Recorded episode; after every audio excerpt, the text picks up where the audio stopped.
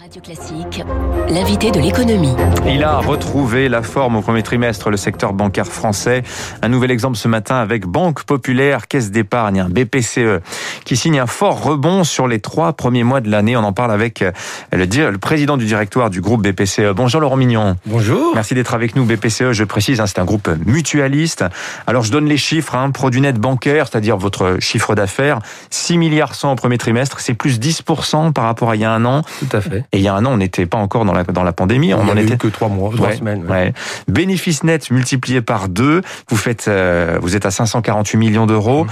Vous faites, alors vous faisiez 1 milliard 6 sur tout 2020, mmh. euh, mais vous étiez quand même à 3 milliards en 2019. Hein, ça permet de situer un petit peu euh, le niveau des choses. Comment vous interprétez euh, ces résultats d'un bon premier trimestre 2021, mais trimestre quand même de convalescence hein, Je pense que l'on peut dire ça, Laurent Mignon. Hein. Oui, alors un bon premier trimestre parce qu'il est marqué par une très bonne activité dans les métiers euh, de la banque de détail, avec euh, une performance dans un métier, un, marché mature, hein, qui est ce, celui de la banque de détail, avec un environnement de taux bas. On a quand même une croissance du, du PNB, des activités des caisses d'épargne, des banques populaires et, et, globalement de la banque de détail de 5,3% sur le, le, trimestre. Donc c'est de très bons, très bons chiffres montrant une bonne dynamique mmh. et illustrant le, la, la, grande proximité des réseaux avec leurs clients et, la, et, et, le, et le retour que ça, ça provoque. Donc ça, c'est une très bonne, très bonne nouvelle. C'est aussi une, un très bon retournement pour Natixis, hein, qui a eu un premier trimestre difficile l'année dernière, euh, en raison, alors là, de la crise, notamment l'impact sur les marchés. C'est votre là, banque d'investissement. Voilà, Natixis, hein. c'est notre banque d'investissement pour lequel on, on, mène une opération de, de rachat euh, d'actions, et, et, mais qui euh, a vraiment eu un bon retournement et, et, revient vraiment dans le match là maintenant. Donc ouais. ça, c'est important. Un gros travail a été mené par les équipes de Natixis et, et je tiens à les saluer pour ce qu'ils ont fait. Mais alors la banque voilà. de détail, c'est intéressant parce que c'est la jambe forte du groupe BPCE. C'est 60% environ de votre chiffre d'affaires. Hein. Oui, presque 70 même. Hein. Mais oui, presque ouais, 70%. Ouais. Voilà. Comparé à d'autres à d'autres banques comme Société Générale ou BNP Paribas, c'est vraiment votre modèle. Euh, et ce qui est intéressant, c'est que vous dites plus 5,5% pratiquement d'activité sur le premier trimestre, alors qu'on n'arrête pas de dire que les réseaux d'agences, la banque de détail, bah, c'est voué à s'atrophier. Qu'est-ce que ça dit aujourd'hui de l'économie française, euh, du niveau de santé euh, financière et bancaire des Français, euh, Laurent Mignon? Alors d'abord, ça dit quelque chose sur un modèle. Ça dit que le, le modèle de proximité, celui de, d'un groupe mutualiste coopératif, c'est-à-dire faire de banques locales proches de leurs clients, ça marche. Ça marche. Les Français ont besoin de proximité et les modèles d'agence ne sont pas des modèles morts. Bien sûr, nos modèles sont en train d'évoluer. On a lancé une stratégie qui s'appelle Digital Inside et qui fait que toutes nos entreprises deviennent digitales, mais elles ont aussi ce modèle de proximité fondé sur la relation de confiance qui est majeur. Mmh. Ça marche. Les Français le, le, le, veulent et notre proximité avec eux euh, s'est illustrée formidablement pendant la crise avec la capacité que nous avons eue de les accompagner euh, avec des plans, des, des prêts garantis par l'État, avec des moratoires, avec euh, la capacité des Français d'épargner oui. Chez nous. Hein, D'ailleurs, on a vu une très forte hausse de l'épargne. Donc voilà, un modèle des banques populaires, des caisses d'épargne, qui est un modèle, à mon avis, de très bonne qualité et qui fait que il s'illustre dans les chiffres que qu'on voit. Alors, ce que je trouve intéressant, c'est vous dites il y a les prêts garantis par l'État, il y a les moratoires sur les crédits, donc pour les entreprises, euh, il y a un taux d'épargne plus 11% hein, chez les particuliers. Là, on est dans des comportements défensifs, mais euh, je vois que les encours de crédit progressent fortement. C'est-à-dire que les gens... 11% de croissance des encours eh oui. de crédit sur la période. Alors, il y a un peu des prêts garantis par l'État, mais il y a surtout euh, plus de 8% de croissance des produits euh, du crédit immobilier, ouais, plus que les gens 3% du ouais. crédit conso. Ça veut Donc, dire que les gens n'ont pas si peur que ça, finalement, pour l'avenir bah, Les gens ont continué à vivre, à investir. Vous voyez, le, le, le, crédit immobilier, c'est le plus frappant, hein, 8% de croissance chez nous. Donc, on a là une vraie dynamique. Alors, les Français ont quand même beaucoup épargné. Vous avez vu, hein, 11% aussi de croissance des dépôts chez nous, et des dépôts qui, pour l'instant, sont plutôt allés sur des dépôts euh, d'attente. Oui. Hein, euh, dépôts à vue, comme on dit, hein, les comptes courants. Quoi, les comptes courants, le livret A, etc. Ouais. Parce que bah, les Français veulent savoir un peu quel va être, euh, qu'est-ce qui va se passer demain. Et en fonction de comment la crise va se terminer, la crise sanitaire va se terminer pour eux, bah, à ce moment-là, ils réorienteront cette épargne en deux choses, soit de la consommation, soit de l'épargne plus longue, Oui. euh, qui pourra se matérialiser par de l'assurance vie, de, des investissements plus long terme ou de l'investissement immobilier. Alors le problème étant aujourd'hui, et euh, ça, ça, ça va être intéressant d'avoir votre réponse, Laurent Mignon, euh, les Français, cette épargne, qu'est-ce qu'ils vont en faire? Qu'est-ce qu'ils disent qu'ils vont en faire? Est-ce que c'est en attente d'être consommé Est-ce que c'est en attente d'être fléché quelque part? Parce que le calcul est le suivant. On regarde l'assurance vie, on se dit, bon, c'est plus euh, très rentable. Qu'est-ce que je fais de cet argent que j'ai mis de côté? Quand j'ai la chance d'avoir pu en mettre de côté, rappelons-le, 70% de l'épargne mise de côté, c'est 20% des ménages. hein. Mais je vous dis, cette attente, pour l'instant, cette épargne, elle est euh, celle qui a été mise de côté sur la dernière année, elle a été mise dans une épargne d'attente. Donc, moi, notre pari, c'est qu'une partie d'entre elles va aller vers de la consommation. Et moi, je pense qu'on verra un rebond de la consommation euh, dans les mois qui viennent, à partir du moment où la situation économique euh, euh, et les perspectives de justement sur le front du chômage s'éclairciront. Donc, dès que les choses seront clarifiées de ce point de vue, on verra une, une reprise de la consommation. Et puis, par ailleurs, malgré tout, une partie de cette épargne qui s'est créée pendant cette période va aller vers euh, la préparation de l'avenir et L'assurance vie, c'est quand même une bonne façon de préparer l'avenir.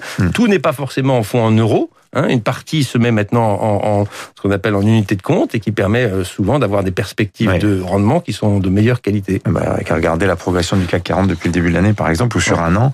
Euh, euh, vous parliez des PGE tout à l'heure, c'est plus de 30 milliards hein, de Pour PGE groupe, ouais. voilà, que, que vous avez accordé euh, à vos clients depuis un an. C'est beaucoup. Euh, même question que je pose à tous les banquiers qui passent dans ce studio. La vague de faillite, vous la voyez venir ou pas? Parce qu'on a, ce que tout à l'heure François Vidal nous disait en termes d'emploi, franchement, il y a rien, on voit rien venir pour le moment. Alors, en termes d'emploi, on voit rien pour la raison qu'il a citée, c'est qu'il y a encore le chômage partiel. Donc, il va falloir être attentif à ce Ouais. qui va se passer dans les secteurs qui ont été les plus touchés, notamment ceux du tourisme, de l'événementiel. Et la, la qualité de la relance se verra là. Mais euh, d'un point de vue euh, vague de faillite, aujourd'hui, on voit pas grand-chose. Euh, D'ailleurs, au contraire, on voit plutôt une baisse.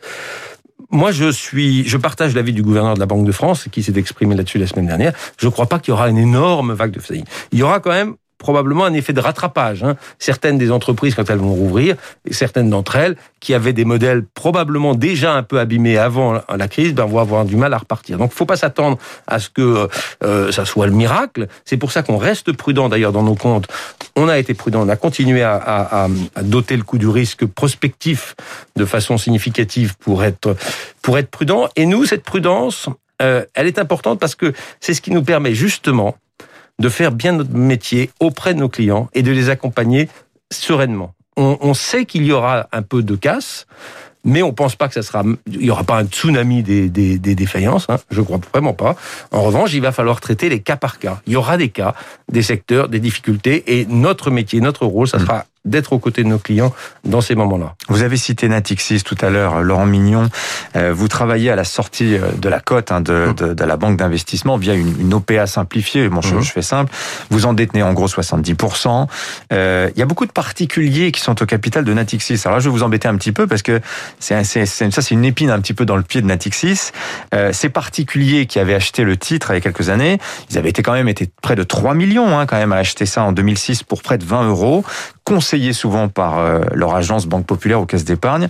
Vous leur en proposez aujourd'hui 4 euros. Beaucoup disent quand même c'est pas cher payé 4 euros Ouais, pour un titre que j'ai acheté 5 fois plus cher. C'était il y a 12 ans et entre-temps, il s'est passé une chose, il y a eu la grande crise de 2008-2009.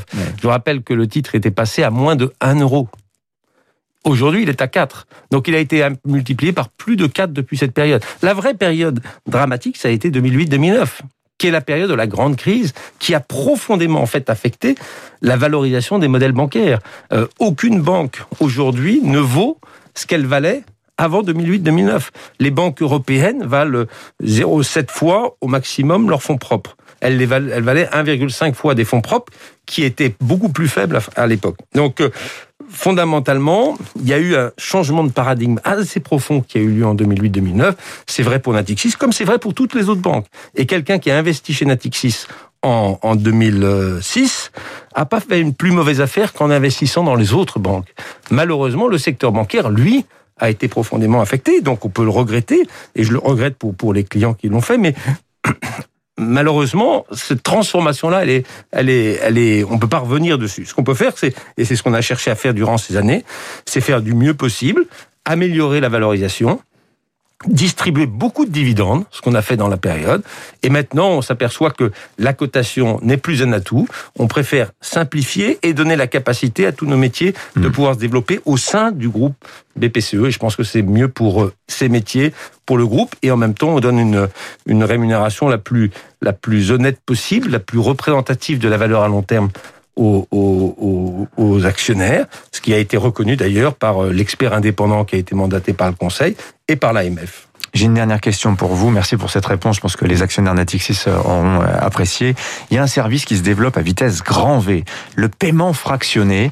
Alors, c'est une forme d'adaptation au petit paiement du crédit à la consommation. Finalement, il n'y a pas grand-chose de nouveau, mais ça se développe très vite dans le e-commerce, la distribution, le tourisme. Euh, commerçant, il perd un petit peu, hein, un peu de sa marge, jusqu'à 4-5%. La banque postale est en train de se lancer. PayPal est déjà dessus. BNP est en train de racheter Floabank, que, sur le dossier que vous avez regardé. Euh, justement, le paiement fractionné, quel avenir vous y, vous, le vous y voyez nous, on est les leaders du paiement fractionné en France. On a plus de 35% de part de marché avec une société qu'on a achetée il y a deux ans, avec euh, euh, qui s'appelle Onebank, qui était l'ancienne banque Accor, qui était la filiale du groupe Auchan. Mais les, nos partenaires, euh, la famille Mullier, est à 49%, nous avons 51%. C'est une formidable banque qui est le leader du paiement fractionné en, en, en France, avec un développement européen très important. C'est euh, Pour nous, c'est un développement d'avenir important et on va pousser le développement. Et c'est pour ça, d'ailleurs, nous, on n'a pas regardé Floa, parce que justement, on a déjà euh, Onebank qui est là depuis deux ans. On a fait cette acquisition et on s'en réjouit. Et et, c'est euh, pour le groupe un véritable atout que d'être le leader sur ce marché en très forte croissance. C'est 30% de croissance du paiement fractionné euh, euh, depuis l'année dernière hein, sur, sur Onebank. Merci Laurent Mignon, le président du directeur du groupe BPCE, invité ce matin de Radio Classique, venu donc commenter ces résultats très encourageants du premier trimestre. Merci à vous. Merci. Dans un instant sur Radio Classique, les titres de la presse.